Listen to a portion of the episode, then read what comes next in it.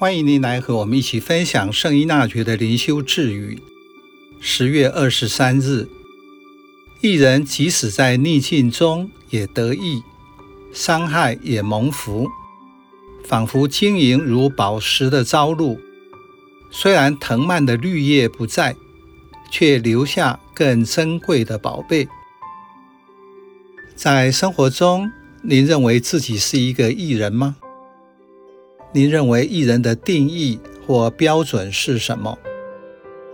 在圣经中有不少艺人，他们了解天主的心意，让天主的渴望在自己的生活中完成。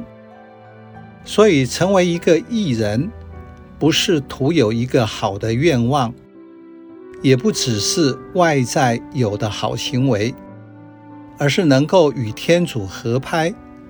让他成为自己的主。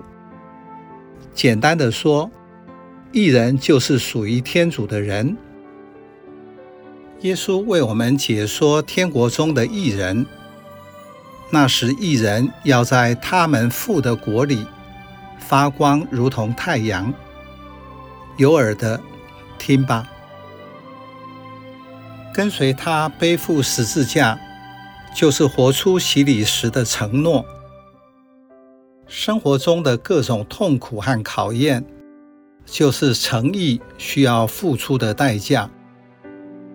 圣依纳爵在这句智语说：“对一人而言，即使厄运当头也得益，虽然难受，也让他获益，犹如一滴宝石的朝露，使得葡萄树的叶子脱落，而赋予更好的宝贝。”很难得，骑士出身的伊纳爵会用如此典雅的字句来表达灵修的内涵。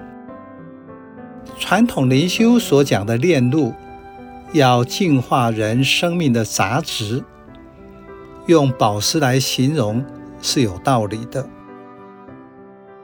如同耶稣的苦难，外在的磨练和考验，会格外彰显复活的荣耀。诚意是因为你的目的、心智和意义在那里。活出意义来的作者法兰克，从更广的角度看生命的诚意。